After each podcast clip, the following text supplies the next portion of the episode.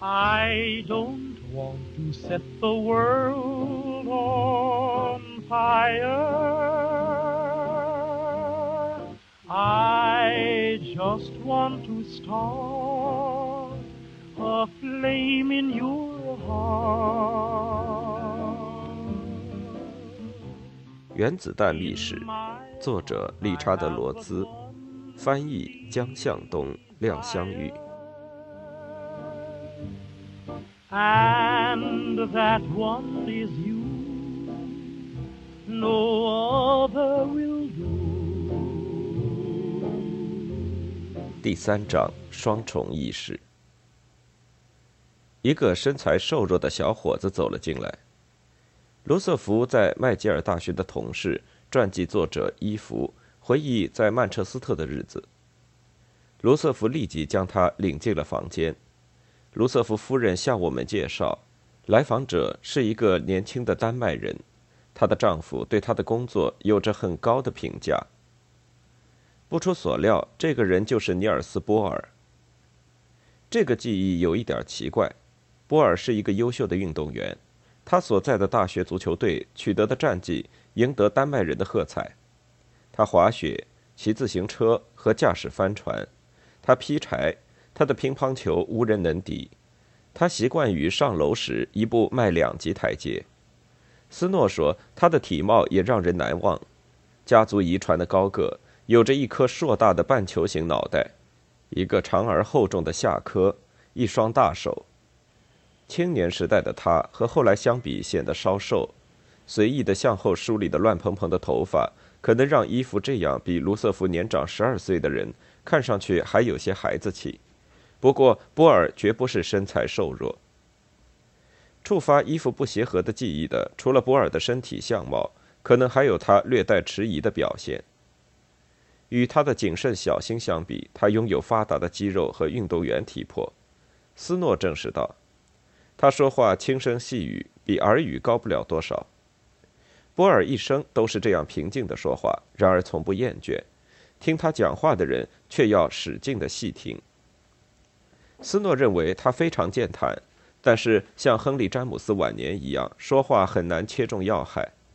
但是他在公开场合发表演讲，却和私下讲话有着巨大的不同。在谈到首创性探索的课题和已成定论的知识时，也有着巨大的不同。波尔的一个学生奥斯卡·克莱因后来是波尔的同事。他说，公共场合里，他将最大的注意力放在获得最精确的、有着细微差别的事物表述上。爱因斯坦称赞波尔。像永远在黑暗中探索的人一样发表他的观点，从不像一个相信自己是拥有了终极真理的人。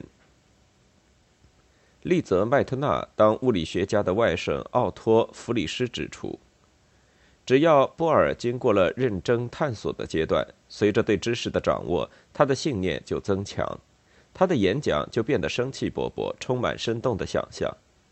而在私下，在密友当中，克莱因说。他会表现得非常有想象力，既会猛烈的批评，也会热情的赞扬。波尔的仪态也像他的演说一样具有双重性。爱因斯坦于1920年春天在柏林第一次遇到波尔，他后来写信给波尔：“在我一生中，并不常常有人能像你那样，仅仅因为风度就使我如此欣赏。”并且他告诉他们共同的朋友。住在莱顿的奥地利物理学家保罗·埃伦菲斯特，我像你一样非常喜欢他。尽管爱因斯坦如此热心，他还是对他这位丹麦新朋友进行了一番审视。在波尔三十五岁，他刚遇到波尔时，他的判断和波尔二十八岁时伊芙的判断相似。他像一个极其敏感的孩子，总带着几分恍惚闯荡这个世界。在第一次会议上。理论家亚伯拉罕·派斯却认为这张长而厚重的面孔极为阴郁，为那一瞬间的印象感到困惑。直到他开始演讲，人们才看到波尔的面容充满活力，满脸露出灿烂温和的笑容。波尔对二十世纪物理学的贡献仅次于爱因斯坦，位列第二。他将成为一名无与伦比的前瞻性科学政治家。在很大程度上与通常科学家的情况不同。他的个性取向，他从艰苦中养成的个性和他所立足的情感价值，对他的工作是至关紧要的。他年轻时的某个时刻曾经历过痛苦的个性分裂。波尔的父亲克里斯蒂安·波尔是哥本哈根大学的一名生理学教授。他波尔式的下巴顺着浓密胡须向下伸长。他是圆脸，前额没有尼尔斯的这么高。他可能也当过运动员。他一定是一个狂热的体育迷。他给学者足球俱乐部加油，并在资金上给予帮助。为了他的儿子有朝一日能参加第一流足球赛，尼尔斯的弟弟哈拉尔就参加了1908年奥林匹克运动会。政见上，他是改革论者。他致力于妇女解放，他是个无神论者，但名义上信奉国教，是一个殷实的中产阶级知识分子。克里斯蒂安在二十二岁时发表了他的第一篇科学论文，获得一个医药学学位。随后在莱比锡师从著名生理学家卡尔·路德维希，获得一个生理学博士学位。他的研究课题是生物的氧化作用。他在十九世纪八十年代早期。认真致力于研究仍然新奇的物理学和化学实验。在实验室以外，他的一个朋友解释说，他是歌德的一个热心崇拜者。歌德的很多哲学论点激起了他的兴趣。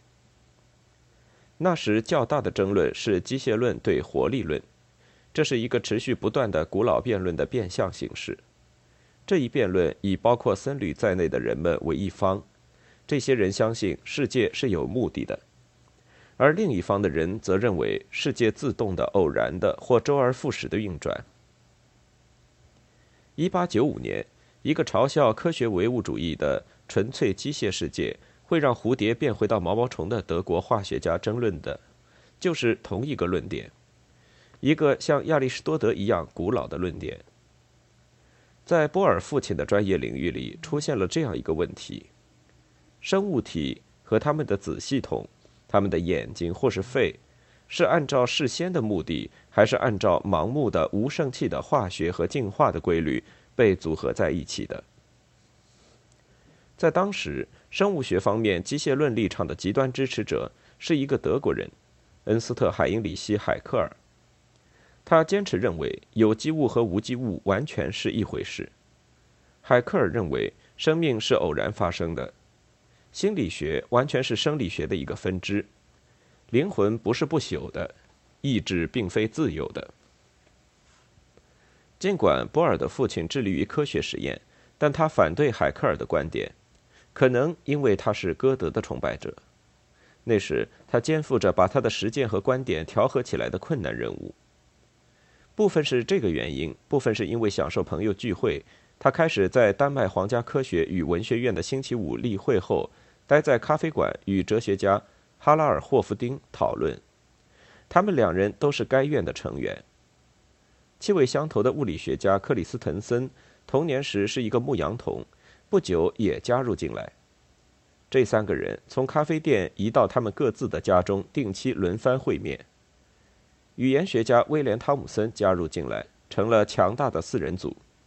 一个物理学家，一个生物学家，一个语言学家和一个哲学家，他们的谈论伴随了尼尔斯和哈拉尔波尔的整个童年。作为热心的女性解放者，克里斯蒂安在女子文法中学授课。有一个学生艾伦阿德勒是一个犹太银行家的女儿，她的家庭在丹麦人中是有教养的、富有的和杰出的。他的父亲好多次被选进丹麦议会的上院和下院。克里斯蒂安向他求婚，他们于1881年结婚。他的儿子们的一个朋友后来说，他有着可爱的个性和伟大的无私。结婚后，他潜心于犹太教，没有像他最初计划的那样去上大学。克里斯蒂安和艾伦波尔在市政厅阿德勒家中度蜜月。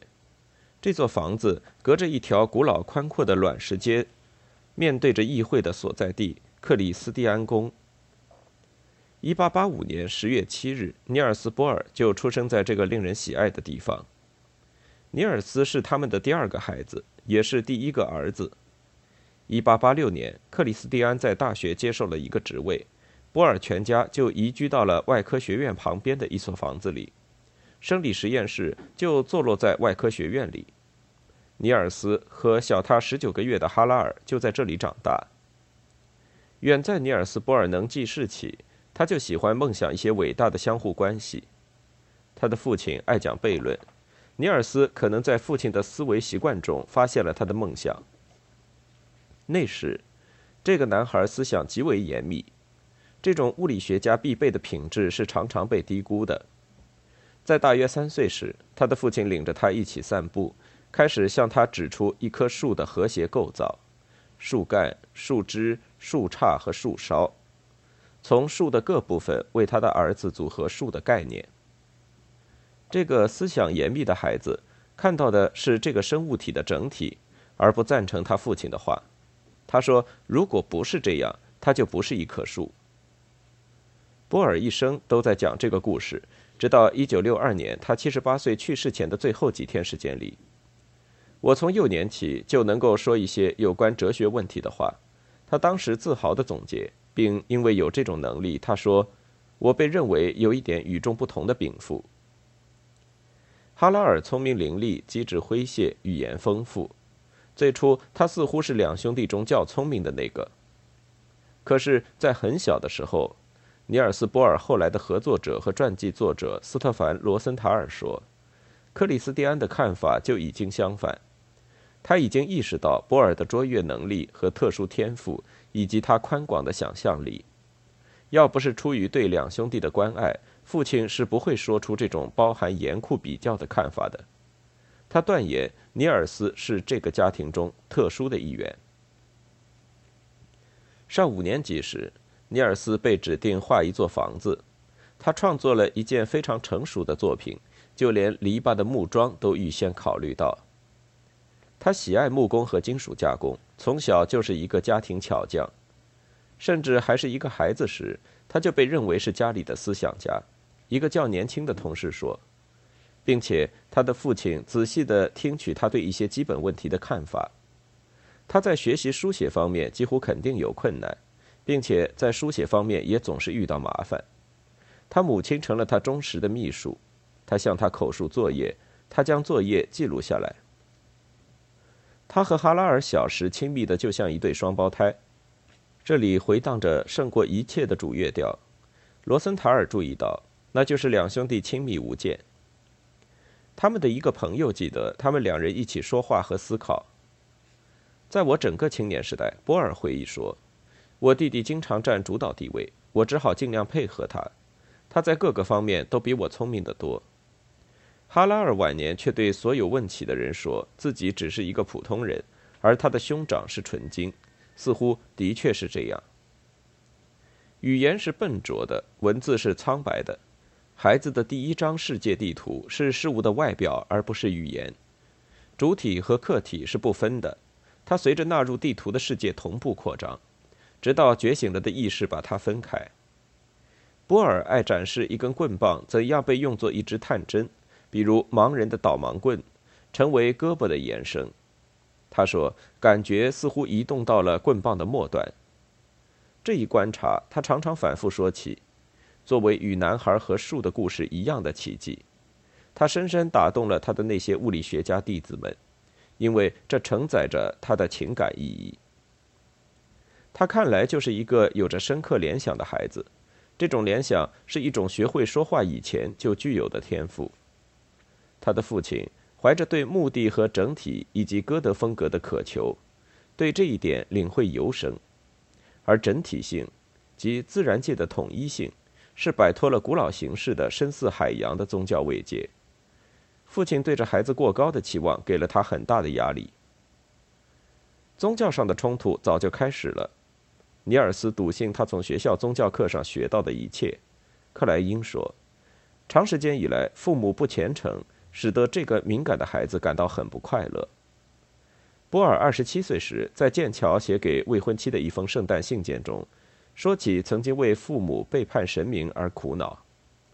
我看到一个小男孩走在通往教堂的大雪覆盖的街道上，这是他父亲去教堂做祈祷的仅有的一天。为什么呢？这样一来，这个小男孩不会与其他小男孩有不同的感受了。他从不对这个小男孩说一句有关相信或怀疑的话，而那个小男孩的信仰是全心全意的。写作困难是个更加不吉利的征兆。家里为了补救这个问题，让他的母亲当他的秘书。他独自一人时无法潜心写作，于是就会找他的帮手来，而当场写作更为费力。还有就是说话低得像耳语，这使斯诺想起亨利·詹姆斯晚年时的情形。成年后，波尔甚至连一封私人信件的草稿都要写了又写。他的科学论文草稿在重写后不断的反复校对，成了传奇。他曾经连续不断的向苏黎世的奥地利物理学家沃尔夫冈·泡利。请求给予无与伦比的批评帮助。泡利很了解波尔，他小心的回答：“只要最后的校样寄出了，我就会来。”波尔先是与他的母亲及弟弟哈拉尔合作，然后就是与他的妻子合作，再后来与一生中一连串年轻物理学家合作。他们珍惜与波尔一起工作的机会，但这种经历也很烦人。他不仅要求他们参与，而且要求他们在智力和情感上投入。他想让他的合作者们确信他是正确的。在他做成功之前，他怀疑自己的结论，或者至少怀疑这些结论的语言表述。在写作困难的后面，还有另一个更为弥漫性的困难，那就是担心他的母亲不能再给他非同寻常的支持，担心他的弟弟可能因伤致残。有一段时间还真是这样。按照克莱因所述，可能在尼尔斯还是一个年轻人的时候，就首次出现了宗教信仰危机。正如他曾经信仰宗教一样，波尔现在同样怀疑宗教。非同寻常的坚决。一九零三年秋天，十八岁时，他被哥本哈根大学录取。就在此时，这种怀疑变得深刻，使他陶醉于令人敬畏的无限之境。波尔爱读一本小说，一个丹麦学生的奇遇。小说的作者是波尔·马丁·莫勒。莫勒在一八二四年把它作为读物向哥本哈根大学学生会推荐。他在作者死后才出版。这本书短小诙谐，愉悦人的身心。在一九六零年的一个重要演说中，波尔描述莫勒的书为人类知识的统一体。一本没有完成的小说，仍然能让丹麦人无论老幼都喜爱阅读。他说：“这本书给出了我们作为人类的状况各个方面之间相互影响的一种生动而有启发性的说明。”世界大战之后，丹麦政府帮助波尔在哥本哈根建了一所研究所。世界上许多有前途的年轻物理学家都慕名前来。他的合作者莱昂·罗森菲尔德写道。每个来到研究所与波尔亲密接触的人，一旦丹麦语过关，就会知晓这本小册子，它是他授课的一部分。这本小册子有什么神奇的地方？它是第一本具有当代意义的丹麦小说，讲的是学生生活，尤其是一对堂兄弟学生的持续对话。一个是科班出身，一个学位应考人，另一个则是个俗人。俗人是一种大家熟悉的类型。波尔说，他在实际事务中非常冷静能干，而科班出身则异乎寻常，沉溺于不利于他的社会活动的不着边际的哲学冥想。波尔引用一段科班出身讲的哲学思想：“我开始思考自己对我能找到自我的情况的想法，我甚至想到我在思考它，并如此把我自己分成相互考虑的后退着的我的无限序列。”我不知道停止在哪一个我上，来将它看成实际的我，而且我一旦停止在某一个我上，事实上就又有一个停止于其上的我了。我搞糊涂了，并且感到晕头转向，就如我低头俯视着一个无底的深渊一样。罗伯特·奥本海默回忆说：“波尔不断回溯到不同意义上的词‘我’。”一个是行动的我，一个是沉思的我，而且是一个研究我自身的我。在莫勒的小说中，困扰科班出身的其他情况，可能在现实生活中也困扰着年轻的尼尔斯·波尔。例如下面他说的这种无助。确切地说，我明白了写进论文之前的那些想法，但是因为我清楚地认识到这一行动中暗含的矛盾，我感到完全没有能力构造出哪怕是一个句子。我为解释一个人是如何想、如何说或者如何写这样一些不可理喻的难题而折磨着自己。我的朋友，你知道，一项运动预先设定着一个方向，意识不沿着一条确切路径运动是无法继续下去的。但是在走上这条路径之前，意识必然已经考虑过它。因此，一个人在用事先早已想好的每一条思路在思考。因而，每一条思路似乎是一瞬间的工作，实际上我们预先设定它是永恒真理，这几乎使我发狂了。这也许是一种对于关于自身的分裂和它放大的两重性的抱怨。在稍后的几年里，波尔习惯于引用这种两重性，因此，在很多场合，人将自己分成两个个人。其中一个试图愚弄另一个，而此时一个第三者，他事实上与其他两个相同。他对这种混淆充满惊奇。简而言之，思考变得戏剧性。他与他自己一起平静地表演最复杂的情节给他自己看，而观众一次又一次地成为演员。波尔要点出那些情景，罗森菲尔德注解道，在那些情景中。科班出身描述他如何少算了许多个自我，或者关于表述一种思想之不可能性的论点，并且通过这些奇幻的自相矛盾，他领着与他对话的人走向不含糊的交流经验的问题的核心。他因此戏剧性地强调他们的真挚性。罗森菲尔德崇拜波尔，他未能看到或选择不说出来。对波尔来说，科班出身的思想斗争大多源于奇幻的自相矛盾。逻辑推理，这是对于科班出身所做事情的术语，也是对年轻的波尔所做事情的术语，是一个消除焦虑的防御机制。思维的螺旋让人惶恐不安，但又不得不如此做。疑虑加倍再加倍，行动无力，脱离现实。这一机制是无限回溯的。因为受骗者一旦识破骗局，他就会怀疑一切，甚至怀疑机制本身。哲学上说，现象可能是引人入胜的，但作为一个实际问题，推理乃拖延之举。如果工作永不完结，它的质量就无法得到评价。麻烦在于，这种拖延延缓了对峙，把罪过加到载体上。焦虑在增加。这一机制促进了他的螺旋上升感，自身感觉好像将他瓦解，放大的我把崩溃的紧迫感戏剧化了。此刻，狂躁使人感到恐惧，反复出现在波尔的对话和写作中的这个形象化比喻，就是科班出身说的“无底的深渊”。我们招来了深渊，被悬浮在语言中。波尔喜欢这样说，而他最爱引用的就是席勒的两行诗。唯有全面，方能清晰。真理往往藏在深渊中。但是波尔找到的坚实的立足处，并非在莫勒的小说中。他为此需要的不仅仅是一本小说，而是更为合适的东西。他需要我们为了心智健全都需要的东西。他需要爱和工作。很早以前，在我中学考试后，我对哲学产生了强烈的兴趣。波尔在他以后的访谈中说：“我和霍夫丁开始了尤为亲密的联系。霍夫丁是波尔父亲的老友，星期五晚间讨论小组的发起人之一。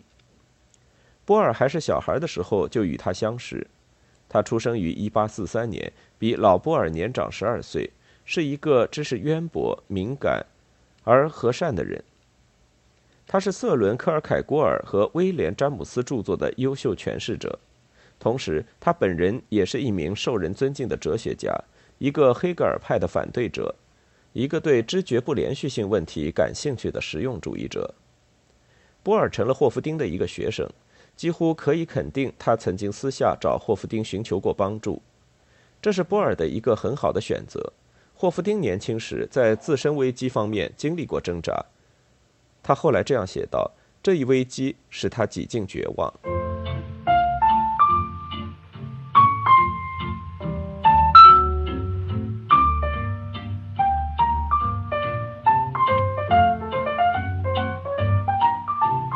Into each life some rain must fall, but too much is falling in mine. Into each heart some tears must fall, but someday the sun will shine. Some folks can lose the blues in their hearts, but when I think of you, another shower starts. Into each life some rain must fall, but too much is falling in mine.